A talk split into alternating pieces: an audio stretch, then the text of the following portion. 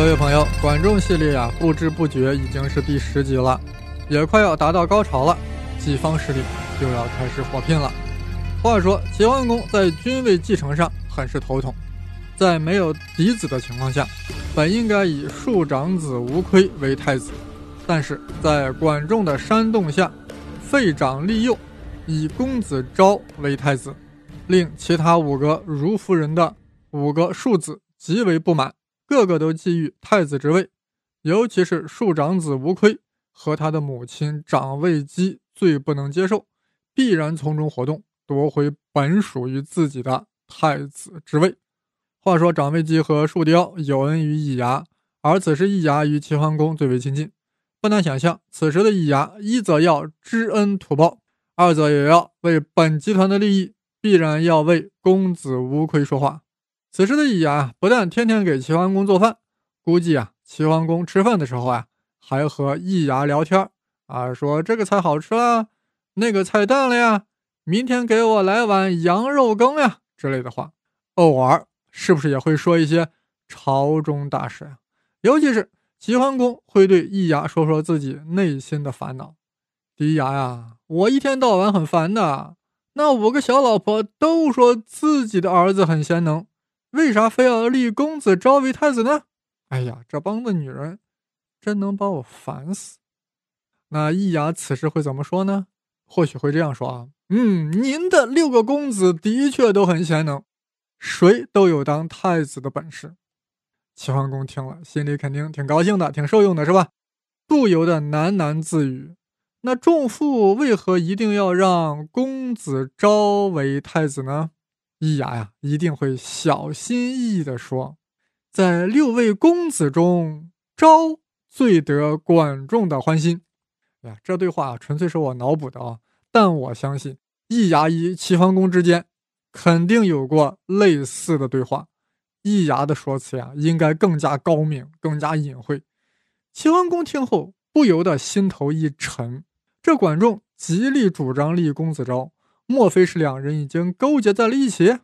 然后呀，树雕啊，再给齐桓公透露一下，这个管仲跟郑姬有暗中来往，那齐桓公就更加疑虑了嘛。郑姬是谁？郑姬就是公子昭他妈嘛。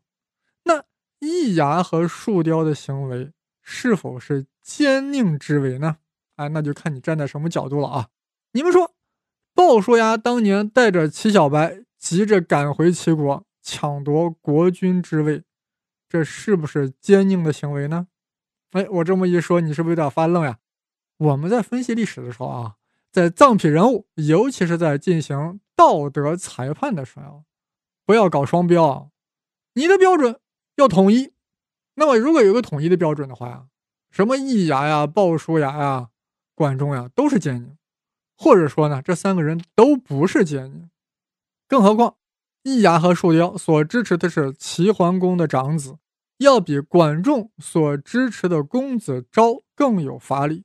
当然了，剥去这些表层的外壳，透露出的是权力之争、利益之争。那么，经过易牙和树雕的一番努力，再加上齐桓公也确实发现公子昭确实不能服众，尤其是其他五位公子非常不满，小白内心开始动摇了。最终，齐桓公犯下了一个重大错误。答应立吴亏为太子，为什么说这是个重大错误呢？原先废长立幼，以公子昭为太子，这就是个错。但这已经正式确立，就应该将错就错，岂能朝令夕改？更大的错误是，齐桓公虽然答应立吴亏为太子，但并没有经过正规的程序。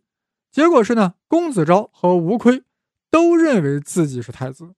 如果齐桓公确实决意更替太子，那就应该庄重宣布，以隆重的礼仪行废立之事，甚至应该把公子昭杀掉，这样才能保证权力平稳过渡到吴亏手中。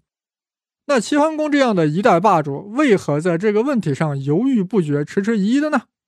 估计是呀，要废掉一个管仲、鲍叔牙、高息都支持的太子昭，不是一件很容易的事儿。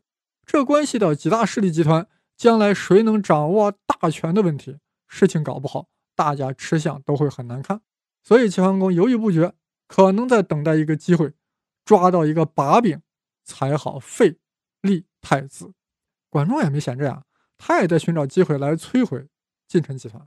按照《管子》这本书的记载，齐桓公一度听从了管仲的建议，免去了易牙、树雕和公子开方的职务，将他们三人都驱逐了。具体是这样记载的啊：管仲卧病不起，齐桓公前往探视，问仲父有什么遗言。管仲说：“易牙、树雕、开方都不是什么好东西，赶紧把他们开除了。”说完不久，管仲就死了。齐桓公处理完管仲的丧事后，就把这三人驱逐了。但后来发现，离开了易牙，饭菜不香；没有树雕，宫中混乱；失去了开方。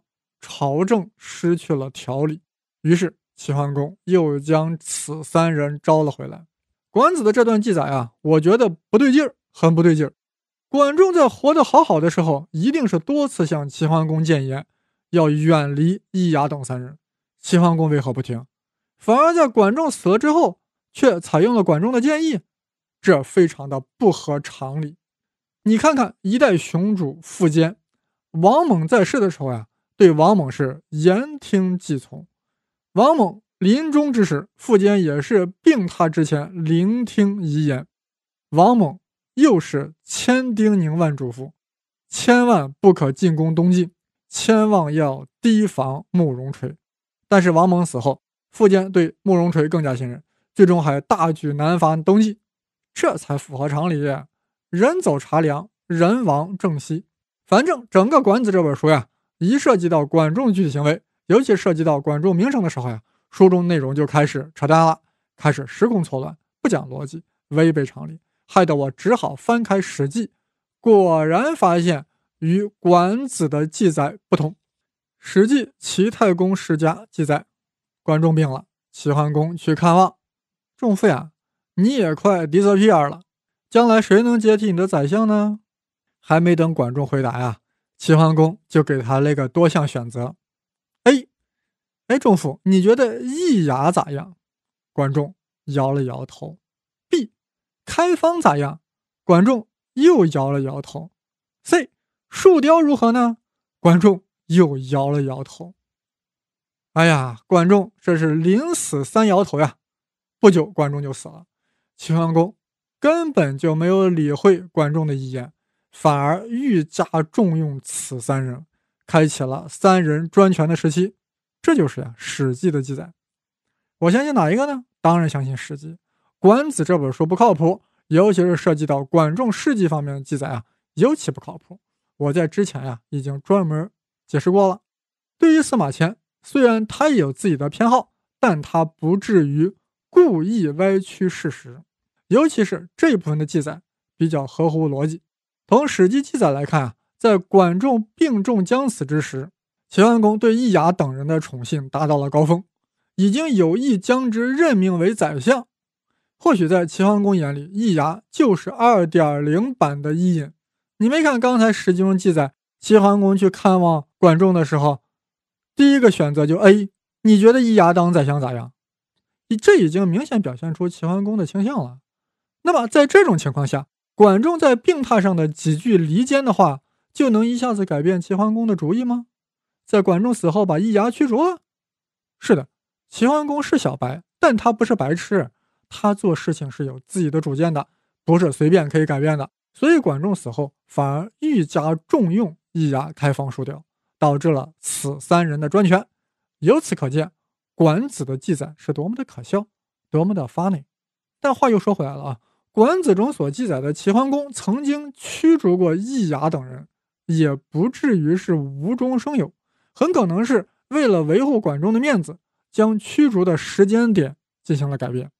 从形式上来说呀，应该是管仲权势最高、最得齐桓公信任的时候，促成了齐桓公驱逐易牙等人。但这毕竟是我的推测啊，没有史料记载，令我感到很不踏实。结果，当我的目光看到《史记》的。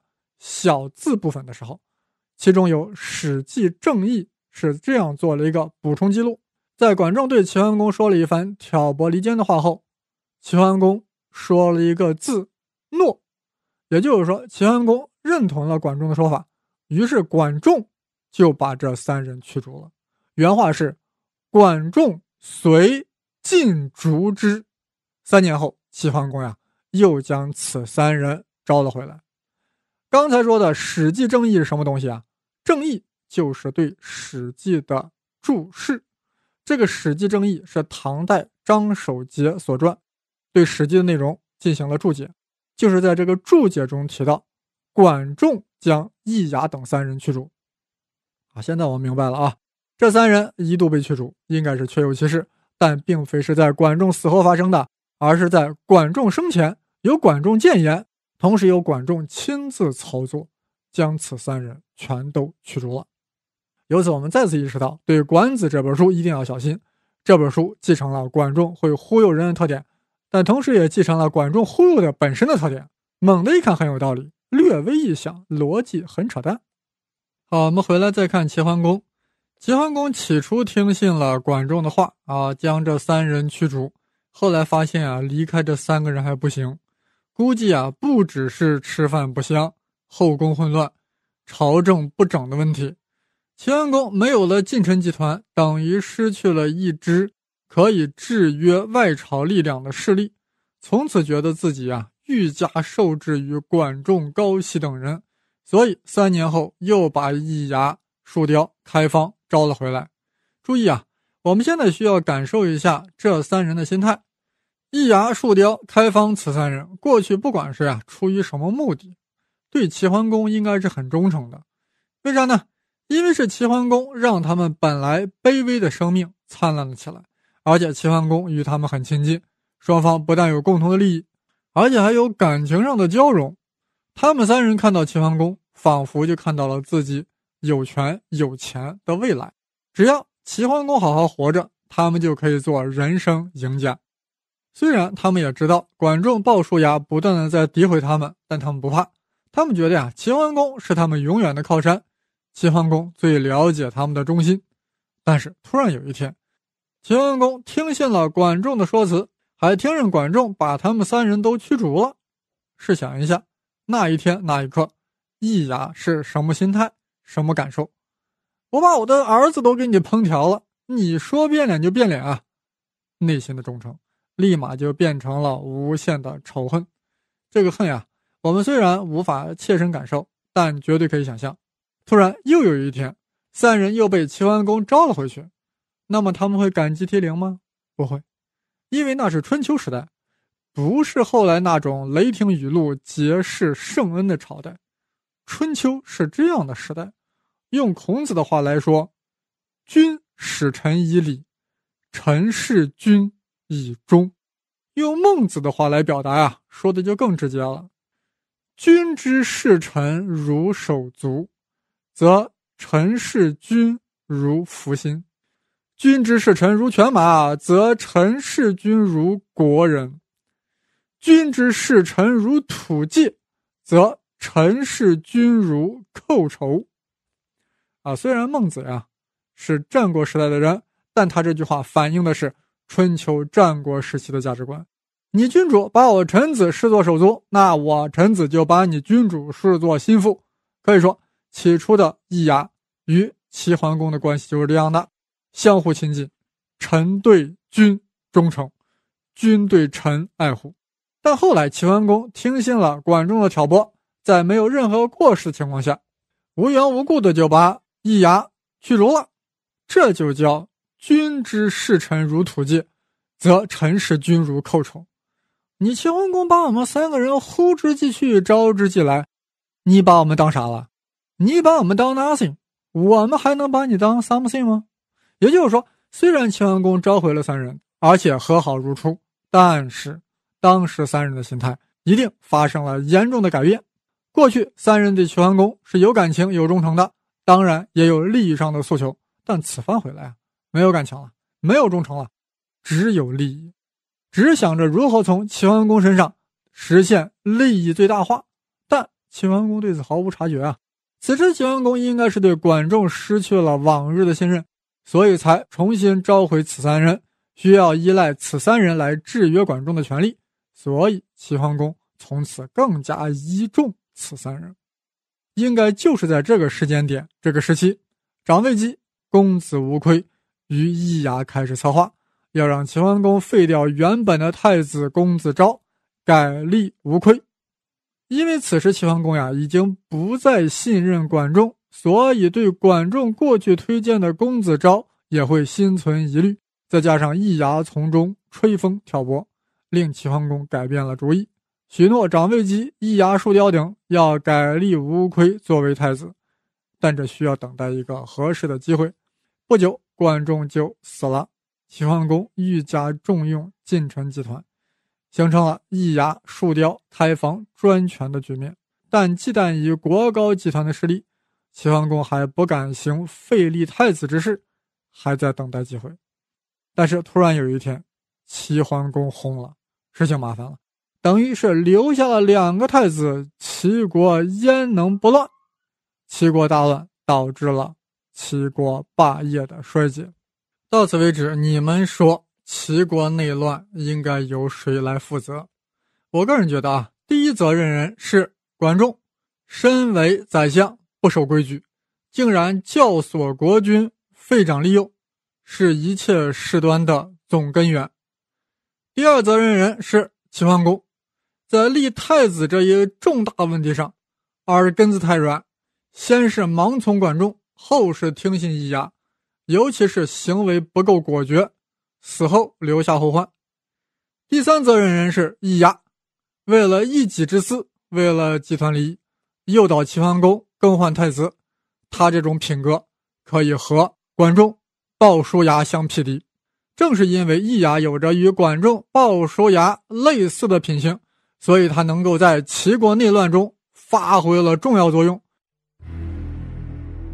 下一期我们要看看这个大厨是如何在齐国内乱中上蹿下跳、长袖善舞，一度成功，最终失败的过程。我的微信公众号是开门胡先生，当然是带竹字头的生。谢谢收听，我们下次再见。